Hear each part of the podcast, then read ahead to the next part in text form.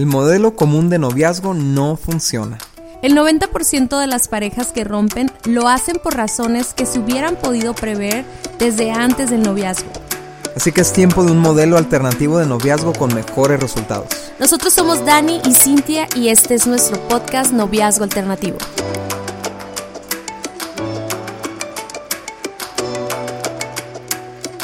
Hola amigos, ¿cómo están? Esto es Noviazgo Alternativo. Aquí está conmigo Daniel Osuna y yo soy Cintia Osuna con mi voz de locutora de radio. Estoy bien contenta de saludarlos porque, ay, ese, es, este tema es algo que yo tenía mucho en mi corazón. Yo quería que habláramos de eso, Dani, de cómo llevar una relación de noviazgo de una manera exitosa, de una manera productiva, de una manera en que en que no sea una relación tóxica, que no termine en una historia de terror y que todo lo contrario, tu relación de noviazgo pueda representar a Jesús, pueda representar eh, lo hermoso que es el matrimonio, lo hermoso que a lo que aspiras tener, aún aunque todavía no has llegado y que honres, honres eso tan hermoso que Dios hizo y el amor que podemos sentir por otra persona. Así que bienvenidos a nuestro podcast. ¿Cómo estás, Dani? Muy bien, y fíjate, el, tema de hoy es, digo, la temporada es cómo tener un buen noviazgo, ¿no? Y, y, me gusta esa palabra, ¿no? Porque la verdad es que hay muy malos noviazgos, o sea, hay noviazgos, ya sabemos, ¿no? La típica palabra tóxicos, hay noviazgos súper dañinos, hay noviazgos que terminan en, en desastre, en caos, en heridas, en vidas destruidas, en iglesias divididas, en, o sea... Puras cosas de terror, ¿no? Puras cosas de terror, pero tenemos acceso a un buen noviazgo, o sea, podemos tener un buen noviazgo si tenemos los fundamentos correctos y hacemos las cosas de la manera correcta, ¿no? Y saben que si ustedes han conocido un noviazgo que tú dices, wow, ellos sí se llevaban súper bien, mira, terminaron súper bien, es porque muy probablemente han estado practicando estos principios, aún aunque no vayan a tu iglesia, aún aunque no sean cristianos, a veces hay noviazgos que aunque no lo saben, están poniendo en práctica estos principios que Dios nos enseña, porque aunque mucha gente, Dani, piensa, no, es que la Biblia no habla del noviazgo como lo conocemos actualmente, sí nos da los principios para poder llevar un noviazgo según la cultura actual, ¿no? Así es, y bueno, aunque la guía de noviazgo alternativo se enfoca mucho en lo que es antes del noviazgo, o sea, en tu preparación, porque eso va a ser definitivo para la calidad de tu noviazgo y tu matrimonio, o sea, en qué condiciones llegas tú al noviazgo y la otra persona, por supuesto. Eh, hemos querido dedicar esta temporada, ¿qué hacemos dentro del noviazgo? ¿no? Entonces, la semana pasada vimos cómo definir los tiempos, cómo cómo eh, manejar responsablemente el tiempo de noviazgo, las actividades de noviazgo, las citas, etcétera, etcétera, para que no afecten otras áreas de nuestra vida en desarrollo también, ¿no? Y el día de hoy vamos a hablar del romance en el noviazgo. Y eso, esto a mí, digo, se me hace muy interesante, Cintia, porque eh, obviamente todo el mundo asocia noviazgo con romance, ¿no? Es como es lo que vemos en las películas, ¿no? Eh, las películas de teenagers, o sea, las orientadas a adolescentes pues siempre vemos esta dinámica que de, dos desconocidos que se encuentran en el pueblo, se encuentran en la escuela, o se encuentran en el hospital, ¿no? Los, las cosas más comunes, ¿no? Más brilladas. y empieza a suceder una química, una atracción, y cuando menos lo pensamos, ya están en una relación realmente ya no ves cuando dice, hey, ¿quieres ser mi novia? Ya ni siquiera se beso, ¿no? Simplemente ya se están besando, ya están eh, caminando juntos con el brillo del sol así reflejándose en su cara y, y, una música romántica y el aire, el aire así, ¿no? Moviéndole el cabello a ella y todo eso. Pero ¿Cómo debe de ser un romance dentro del noviazgo, no? Es lo que queremos hablar el día de hoy. Sí, y ¿sabes por qué me emociona muchísimo, Dani, que hablemos de esto? Porque cuando parejas se acercan a nosotros y nos piden consejos, son amigos, se están gustando y todo, la guía de noviazgo te lleva a una serie de pasos antes de completar eso, ¿no? Antes de que se haga la machaca, antes de que le digas que quieres ser tu novia, primero hay una serie de pasos donde analizamos nuestra madurez, este, tenemos algunas citas, etc. Pero lo que siempre les decimos a este tipo de parejas es como no despierten ahorita el romance, o sea, ahorita tranquilos, vayan a lugares que no sean románticos, cuiden mucho mantener una amistad sana, etcétera, ¿no? Entonces yo siento esto. Si a mí como joven siempre me han dicho que mantenga el romance apagado, incluso con esta persona que estoy entablando esta relación de amistad, a lo mejor me dijeron, sabes que sé muy cuidadoso, no, no despiertes el romance, etcétera. Pero una vez que ya sí son novios, o sea, ¿cómo manejas ese tema? Y yo siento que ha de haber parejas que aún siendo novios no, no promueven el romance o no lo hacen de una manera adecuada porque nunca aprendieron cómo hacerlo correctamente. Sí, o tienen miedo de que se vaya a descontrolar. Y se puede hacer una relación muy seca, muy, muy fría, eh, muy calculada, así de que puras citas con propósito, puras citas haciéndose preguntas y, y, con conversaciones muy profundas. Y aunque parece algo muy bueno, una relación de noviazgo y futuro matrimonio, pues no solamente eso, sí hay un romance y, y, a mí me gustaría mucho que habláramos de cómo, cómo promover el romance ya en una relación de noviazgo, tomando en cuenta, Dani, que es un noviazgo alternativo, ¿no? Es un noviazgo que ya se puso porque es muy probable, casi seguro, que se van a casar, ¿no? Sí, porque ya tuvieron esas conversaciones serias y objetivas y profundas, ¿no? Y de manera que ahora sí ya estamos decididos, ya tomamos el tiempo de conocernos en la nube del romance y ahora podemos entonces entrar en un noviazgo y entonces está este componente de romance. ¿Por qué? Porque el romance es un, eh, es un sentimiento que nace naturalmente, ¿no? Y nace por el misterio y la emoción asociada a la nueva relación. es, es, algo que tú vas a sentir bonito cuando la tomas la mano por primera vez, cuando ya este, los lo presentas o la presentas mi novio, mi novia. Sí, ¿no? cuando estás esperando, cuando le das su primer beso, Exacto.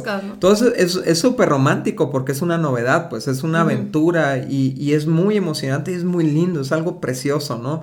Eh, sin embargo, eh, si el romance no es bien manejado dentro del noviazgo, puede llevarlo a una situación de caos pero tampoco puedes vivir sin romance. Es el punto al que, queremos llegar hoy, ¿no? Entonces, entonces hay cinco cosas que necesitamos saber sobre el romance en el noviazgo. Número uno, el romance es un regalo de Dios para disfrutarse plenamente dentro del matrimonio. Y estamos usando la palabra plenamente, ¿ok?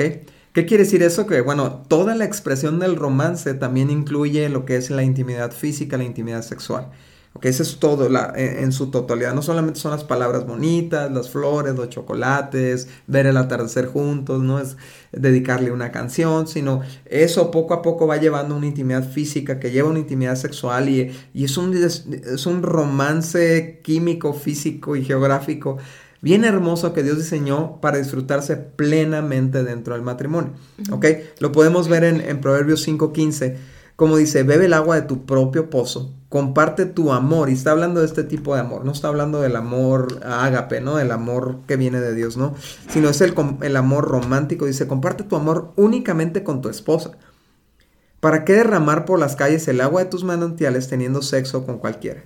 Deben de reservarlo solo para los dos, jamás lo compartan con desconocidos. Fíjate, aquí está diciendo, esta intimidad que lleva a la relación sexual esto debería ser solamente compartido con tu esposo o tu esposa. Y si es tu novio o tu novia, pues no es tu esposo todavía, no es tu esposa, ¿no?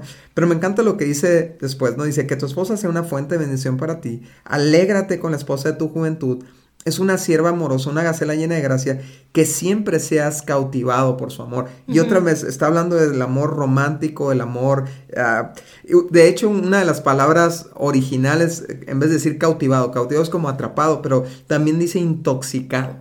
Así como cuando estás así, que se te van las horas en, eh, y, y para ti fueron unos minutos porque estás como intoxicado en ese amor, en esos besos, en esas caricias dice este, eh, Salomón nos está enseñando, esto está reservado para el matrimonio, a este nivel, ¿no? Sí, y es algo increíble, Dani, porque estamos completamente seguros que Dios lo, lo diseñó porque lo dice en su palabra, pero también porque nuestro cuerpo produce estas hormonas de oxitocina que nos dan esa paz, esa tranquilidad, una satisfacción y una seguridad. La, aquí el problema es que eh, siento que como parejas no nos han enseñado a como a esperar a la gratificación al momento adecuado. y, ya hemos hablado un poco de eso, ¿no? Entonces, lo que sucede es que como novios nos desbordamos en, vivir esa, ese romance y, sentimos todas estas hormonas que nos pueden, este, tal vez hasta atontar, entre comillas, para ver focos rojos de la relación, ¿no? Cosas que todo mundo ve, que, que tú no ves porque estás eh, intoxicado en esa... En la baba. En esas, en esas hormonas, ¿verdad? Que son muy buenas. Pero fíjate qué interesante, o sea, esas, esas características, o sea, yo estaba leyendo como eh, la oxitocina, que la conocen como la hormona del amor, provoca sentimientos de satisfacción, calma y seguridad. Entonces, eso es lo que necesitamos en el matrimonio. O sea, ese es... Y entonces como, como se vive exageradamente y tratando de tener la plenitud del romance en el noviazgo, nos hacemos tanto daño y caemos en tantos patrones negativos o en relación tóxica por esas hormonas y por ese descontrol o ese contacto físico que nos lleva a relaciones sexuales, que nos llevan a pecado, que nos llevan a distanciarnos de Dios, etcétera que a la hora de ya casarnos ya no lo vivimos como deberíamos de vivir, ¿no? Exacto. Y es algo tan hermoso y que este punto me encanta que, que Dios lo dio como un regalo para disfrutarse plenamente. Eso quiere decir que cuando tú esperas a esa gratificación, cuando tú te esperas a, a no vivirlo completamente, sino tal vez un romance como el que vamos a hablar en el siguiente punto, en donde solo nos conquistamos, en donde probamos nuestra química, este, donde empezamos a sentir ese amor con el que te lleva a comprar un anillo y comprometerte, o sea, porque hay un conocimiento de la persona y de, de las cosas que tenemos a futuro. Es como podemos llegar al matrimonio y verdaderamente disfrutar porque llegamos sanos en nuestro corazón una ruptura de noviazgo cuando se ha, se ha desbordado el romance y no, se no ha habido límites, ¿qué sucede? O sea, se destroza la persona, la gente se quiere morir. ¿Por qué? Porque le estás quitando una parte de sí, ¿no? Porque esa unidad que produce, como decías en el pasaje, o sea, esa unidad que produce ese amor, ese romance, está diseñada para el matrimonio, ¿no?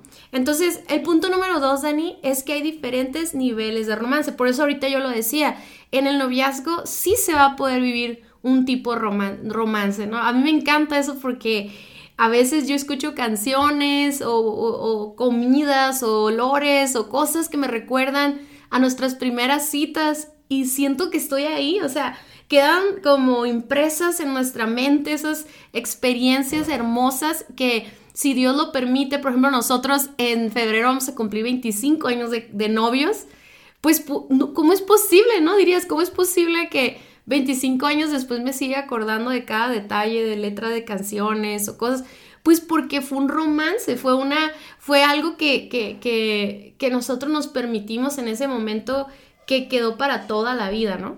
Entonces, como te decía Dani, hay tres tipos de romances, ¿no? El gesto romántico para conquistar es el primer romance que tenemos. Eh, tal vez a veces sucede como amigos, pero si tú estás si tú leíste la guía de noviazgo antes de, conocer a alguien, pues ya sabes que no hay que, no hay que despertar ese romance todavía, ¿no? Sí, o sea, es, es, ok, ya nos conocimos, ya platicamos, ya, ya este, nos entrevistamos el uno al otro, ya convivimos en un ambiente donde pude conocer cómo funcionas en tu hábitat natural y todo eso. Y, y, ahora lo que sigue es, bueno, ahora te tengo que conquistar, ¿no? O sea, si, si hay un interés mutuo en base a lo que ya nos conocemos del uno del otro, bueno, ahora sigue encender el, deseo de formar una pareja, ¿no? Sí, y sí es importante aprender a hacer eso, Dani, porque yo creo que muchas parejas, incluso yo, yo he conocido situaciones donde mujeres dicen, oye, es que no parece que le gusta, o sea, como lo mantenemos tan amistad que no hay una diferencia entre otras personas, ¿no? Y aquí es cuando sí tiene que haber esa, ese como tiempo de conquista mutua, tanto la mujer como el hombre, y es donde regalamos rosas, es donde invitamos a una cena romántica, es donde compramos un detallito cuando nos acordamos de la otra persona, este, no sé, eh, enviamos una canción, en nuestros tiempos se usaba que te hacían un cassette con todas las canciones románticas, pero a lo mejor ahora te mandan un playlist, ¿no? De Spotify o, te mandan unas donas por Uber Eats o algo, o sea, aquí es donde tú tienes que dar el paso, amigo, de ser valiente y exponerte. Yo sé que hacer estos actos románticos eh, nos hace como vulnerables, ¿no? Pero tenemos que continuar haciéndolos. Y también dentro del noviazgo, sí es importante, por ejemplo, si nuestro noviazgo va a durar dos años o tres años, pues obviamente yo tengo que mantener conquistado ese corazón, o sea, no puedo decir, ok, fui bien romántico en el previo al noviazgo y ahora que somos novios, pues nunca me traes rosas, nunca eh, me escribes una carta, etc. Y, eso es muy importante que desde novios se cultive eso y que cuando nos casemos continuemos con, ese, con esos gestos románticos para conquistar. Porque son niveles, ¿no? O sea, obviamente los gestos románticos para conquistar, eh, así iniciamos, digamos, la, la relación, ¿no? Pero eh, también necesitamos seguirnos conquistando, ¿no? Y de igual manera los actos románticos para alimentar emocionalmente el corazón de nuestra pareja, el segundo nivel, Esto, esto es, e, es entender que tanto el hombre como la mujer tiene una necesidad de ser amado, ¿no? En ese sentido, de ser, de sentirse atraído por una persona del sexo opuesto, de sentir que le importas a alguien. Y eso, en el noviazgo tenemos un compromiso de, hey, yo voy a suplir eso para ti, ¿no? Yo, yo, obviamente nuestra seguridad tiene que venir de Dios, nuestra autoestima tiene que venir de Dios, o sea, eso no le podemos aventar la carga al, al novio o a la novia, pero estando en un noviazgo es natural que, que nos ocupemos de, de nutrir el corazón emocional de nuestra pareja, ¿no? Entonces hacemos estos gestos románticos también, en, o estos actos románticos también en, ya estando como, como pareja, las cartas, eh, las, los regalos. Eh, Festejar los aniversarios. Ajá, exacto. Este, en las flores, los poemas, todo esto, ¿no? Pero hay un tercer nivel que este está exclusivamente dedicado al matrimonio, ¿no? Y son los actos románticos que crecen hasta una intimidad sexual, ¿ok? Y ahí están el coqueteo, las insinuaciones, ¿no? Echar ojitos, eh, eh, los besos, ya estos besos, caricias y palabras que estimulan la excitación sexual. O sea, hay besos que son un, beso de, de afecto, ¿no? Y hay otro beso que provoca.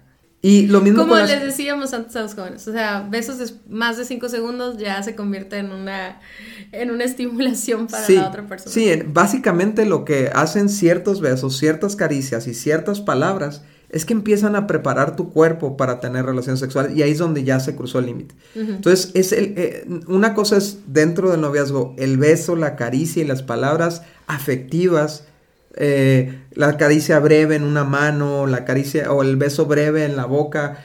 Y otra cosa es que, empieza a acelerar el corazón, a acelerar el ritmo cardíaco, distribuir la sangre a todos los rincones del cuerpo. Incluso las zonas en donde nos besamos tienen mucho efecto también en, esa, en ese tema.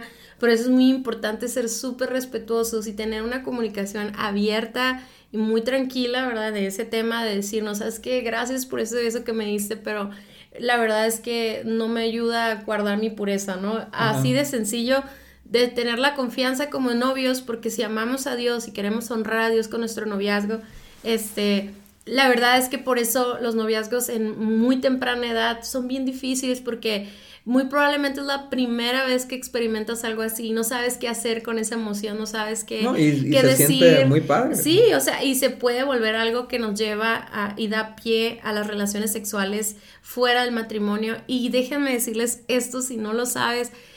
Es un pecado, pero también es una forma de destruir tu potencial como joven, o sea, como solteros, o sea, también es una manera de distorsionar tu, imagen de la sexualidad y cualquier persona que ama a Dios y, y, ha vivido una restauración sexual, ya casados, te podría decir mil razones por las cuales es mejor esperar al matrimonio, ¿no? La principal debería ser honrar a Dios, pero también porque tiene muchas consecuencias que luego tienes que estar cargando con ellas toda tu vida. Por eso somos tan, tan insistimos tanto en el tema de no despertar la sexualidad fuera del matrimonio y eso es muy importante que lo escuches, por favor. Y, y seamos honestos, o sea, regreso al tema ese, Dani, o sea, necesitamos ponernos límites pero esos límites a veces no los podemos poner porque no sabemos lo que la otra persona está sintiendo con esas caricias o esos besos. Hay personas, Dani, que son tan extremas y tan, tan extremas que dicen, ¿sabes qué? No hay que besarnos hasta, hasta el día de la boda, ¿no? Nosotros no te vamos a decir eso, pero sí, por favor, o sea, limiten el contacto físico y los besos que románticos a, eso para, para después, o sea, para después del matrimonio, porque es algo que puedes disfrutar todo, todo tu matrimonio, ¿no? Y, y el punto número tres, Dani, es que cada quien interpreta el romance de una manera distinta. Eso es bien importante platicarlo. Ya ven que existe este libro de los lenguajes del amor, ¿no? Pero también ah, deberían de hacer uno del lenguaje del romance para cada uno de nosotros. Y yo creo que es muy parecido a los lenguajes del amor. Eh, la pregunta es cómo me siento como, cómo, cómo alimento, perdón, cómo se alimenta mi romance, mi tanquecito del corazón que tiene ese, eh, en nuestros corazones tenemos ese tanque, decías Dani hace ratito, tú lo decías, ¿no? cómo se alimenta, o sea, tenemos que aprender eso de nuestra pareja y ser intencionales en amar o romancear como la pareja se siente así, ¿no? O sea, porque, si no, nada más lo estamos haciendo desde nuestra perspectiva, pero la persona puede estar dudando aún de nuestra relación porque no se ha sentido con esos detalles, ¿no? Sí, o sea, nuestra labor investigar cómo se llena ese, ese tanquecito de amor y, hacer lo propio para llenarlo, ¿no? Pero también tenemos que tener mucho cuidado, Cintia, porque aquí es donde puede venir una confusión, porque hay personas que la única, las únicas veces que se han sentido amados o amadas es cuando alguien ha tenido relaciones sexuales con ellos. O sea, es cuando sienten el cariño, el amor. Entonces, se crea una confusión de que, hey, no me estás buscando sexualmente, entonces no me estás amando. ¿Sí me explico? Entonces, ¿qué pasa? Provocamos a nuestra pareja o le reclamamos porque no está teniendo relaciones sexuales con nosotros, pero pues está fuera de lugar. O sea, en otras palabras, si, si, si es tu, si te toca a ti como novio o como novia, ¿no? Asegurarte que tu novio o tu novia se sienta romanceado, ¿no? Se sienta amado como él siente o como ella siente. No te dejes chantajear si, si te está pidiendo tener relaciones sexuales. Sí. ¿No? especialmente los hombres hacen esto. Pues que no me amas, ¿no? O sea, ¿qué onda? ¿Por qué no me amas? ¿Por qué no, por no me das lo que te estoy pidiendo? ¿No? Y, ok, una cosa es que sea importante llenar el tanquecito, otra cosa es cruzar límites que no nos corresponden. Sí, entonces investiguemos y conozcamos a nuestra pareja para poder eh, promover el romance en nuestra relación con las cosas que a ella o a él le gustan y seamos eh, eh, pues sabios para poder equilibrar. Si somos muy distintos en nuestra manera de, demostrar el romance, un día nos toca a uno y al otro día le toca, pero, pero siempre pensando en el otro, ¿no? Y, si nosotros cultivamos esa forma de pensar, si yo me preocupo porque mi esposo se sienta amado, él se preocupa por mí, pues siempre vamos a estar contentos los dos y siempre vamos a tener detalles. Y yo quiero decir a las mujeres, o sea, seamos románticas también nosotros, no estemos solamente esperando a que nuestro, a nuestro novio esté haciendo actos románticos cuando nosotras también podemos ah, hacer algo padre para ellos también, ¿no? Una, cita que tú organices, o sea, eh, la verdad es que por mucho tiempo se creía la idea de que el hombre era el que tenía que conquistar y todo, pero la verdad es que nosotras también debemos alimentar esa parte. Ahora, algo que a mí se hace bien importante que descubramos en, en el noviazgo, es sí fomentar mucho el romance, pero sin descuidar la parte de la lógica y, de seguirnos conociendo y de mantener nuestros ojos abiertos a las señales, ¿no? O sea, porque el matrimonio se, se construye con tres tipos de amor. El principal es el amor ágape, ¿no? Pero sí, sí hay este amor romántico, eros, así, ¿no? Y el, y el, y el amor fraternal, que es el que, el que convive, el que toma decisiones juntos, el amigo, la amiga. Y a veces yo siento que por, por desbordarnos en el amor romántico podemos perder de vista si hay ese amor ágape dentro de la relación. ¿Qué quiere decir esto? ¿Cómo se manifiesta ese amor ágape? Pues se manifiesta en el perdón, en las nuevas oportunidades, en la misericordia, se, en la fidelidad, en la lealtad, en todas esas características que provienen de Dios y que no somos capaces de dar si no tenemos el amor de Dios. ¿Y cómo se prueba el amor fraternal? Pues, o sea, oye, si nos estamos llevando bien de verdad. O sea, o cada que eh, se la pasa regándola a mi novio y, y, me trae miles de rosas y por eso me voy a casar con él. O sea, tenemos que tener cuidado con eso, ¿no? Y, y, y, un balance muy importante también es, es entender, mm, no siempre le va a salir natural a mi pareja amarme como yo necesito, ¿no? Pero es el balance entre yo me esfuerzo de lo que no me sale natural, pero también la otra persona entender, bueno, o sea, no le puedo pedir peras al olmo, o sea, eh, ¿Sabes qué, Cintia? Ahorita, no sé si lo hemos comentado en otros podcasts, pero ahorita hay un problemón con los, con los corean, este, las novelas coreanas, ¿no? Donde son tan románticos los, los hombres de las novelas coreanas que están poniendo unas expectativas absurdas y ridículas en los corazones de las jóvenes mexicanas, ¿no? O, latinoamericanas. Pero aún las mujeres coreanas están diciendo, Ney, los hombres en Corea no son así, ¿eh? pero para nada. O sea, realmente te están vendiendo una pornografía eh, romántica, digamos, en ese sentido, ¿no? Y, y, estás quedando enganchada a ella y estás esperando que el novio, el novio sea así de romántico. Entonces, no va a ser tanto por ahí. Entonces, tiene, tenemos que entender cuánta es la capacidad de romance de proveer de mi pareja y por otro lado esforzarnos como pareja. Sí, eso es parte de conocernos, ¿no? Y de abrir los ojos, como lo decía ahorita, porque al final del día mi pareja puede esforzarse mucho en la etapa de noviazgo y a la hora de ya entrar al matrimonio, bajar la guardia, ¿no? Y realmente ser como es y, y, y tal vez yo tengo que decir, oye, yo sabía que él era así, yo, yo, yo lo conocí así y así lo acepté, ¿no? Bueno, y el punto número cuatro es que el romance necesita mantenerse bajo control en noviazgo. Yo creo que hemos estado hablando mucho de esto en los otros puntos, dando ejemplos de cómo debe de suceder esto. Pero necesitamos entender que el romance es como un fuego en una chimenea, ¿no?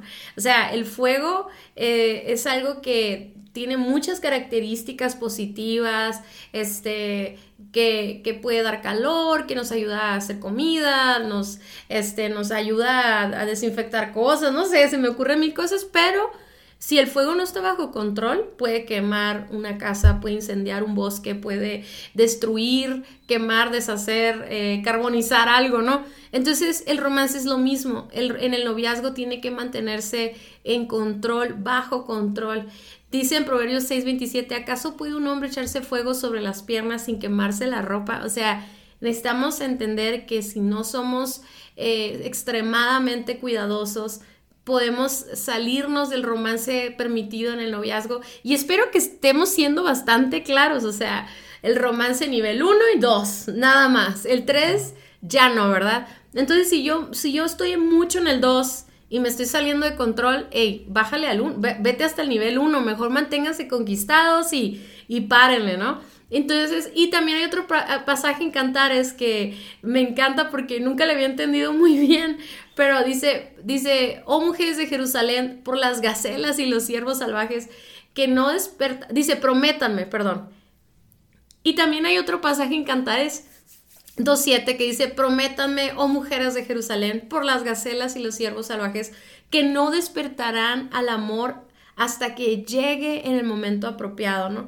Y, y en este pasaje lo, lo, tomamos como el amor, pero está hablando de su amor, pues está dormido y si se despierta no en el momento adecuado, probablemente pierda la oportunidad de estar con él. O sea, es como, ya sea antes o muy después, o sea, es en el momento correcto, ¿no? Entonces el romance es lo mismo, o sea, puedes acelerar el romance y, crear un caos o puedes retardar el romance y perder a la persona. Entonces es como en el momento adecuado y yo creo que el romance debe de iniciar en el momento en que una amistad ya se aseguró de que tiene los suficientes eh, elementos como para tener esa compatibilidad, esa madurez, esa conexión ese potencial de ser uno.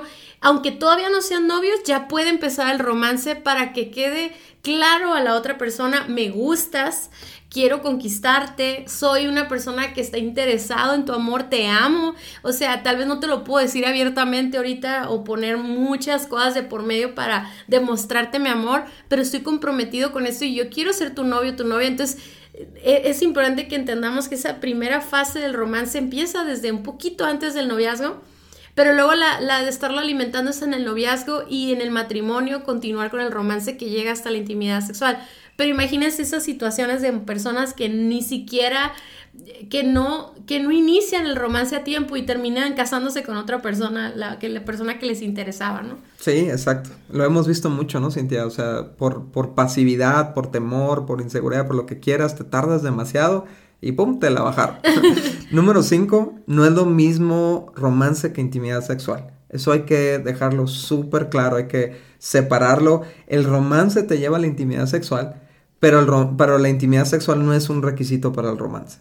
¿Ok? Otra vez. El romance te lleva para la intimidad sexual, pero la intimidad sexual no es un requisito para el romance. Entonces, ¿qué quiere decir? Que tenemos que separarlo y, tratar de mantener nuestro noviazgo libre de intimidad sexual libre de todo aquello que estimule las pasiones juveniles, ¿no? Sí, y ya para terminar, en resumen, Dani. O sea, si tú nos estás escuchando y tú tienes una amistad con alguien, ya tienen mucho tiempo conociéndose, y ya estás seguro, los dos están seguros eh, eh, de que son compatibles, de que tienen potencial, y haz un acto de romance. Gestos. De haz romance. gestos de romance, amigo, amigo.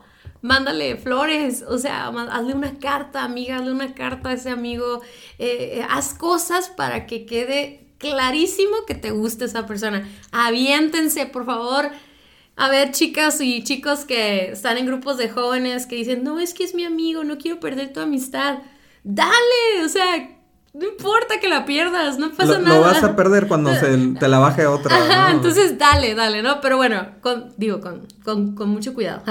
Y luego, si ya son novios, este, y han tenido una relación que a lo mejor ahorita está muy, este, áspera, a lo mejor se han estado conflictuando mucho, y no necesariamente es porque hay una inmadurez, sino porque a lo mejor no han alimentado el romance en su relación, a lo mejor lo han mantenido tan sano, tan seco, tan, tan distante, que no han, no han tenido esa intencionalidad porque acuérdense que el amor, el romance ayuda también a, a, que las, los conflictos y las discusiones puedan salir mucho mejor, que nos podamos hablar con más cordialidad, que tengamos ganas de vernos y todo. Si tu relación de noviazgo ya tiene 3, 4 años y no has llevado ese, esa relación a, al paso del matrimonio, amigo, amiga, ¿qué están esperando? Te lo prometo, esa es la cereza del pastel, el romance en el matrimonio.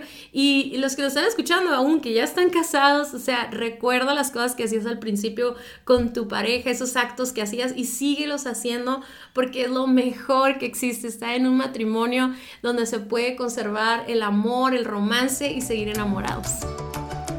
Muchas gracias por haber escuchado nuestro podcast. Para nosotros es muy importante escuchar tus comentarios y dudas. Te invitamos a conectarte a través de nuestro Facebook e Instagram Guía de Noviazgo Alternativo o nuestra página vivoalternativo.com. Si el tema de hoy fue de ayuda para ti, compártelo con todos tus amigos. Hasta la próxima.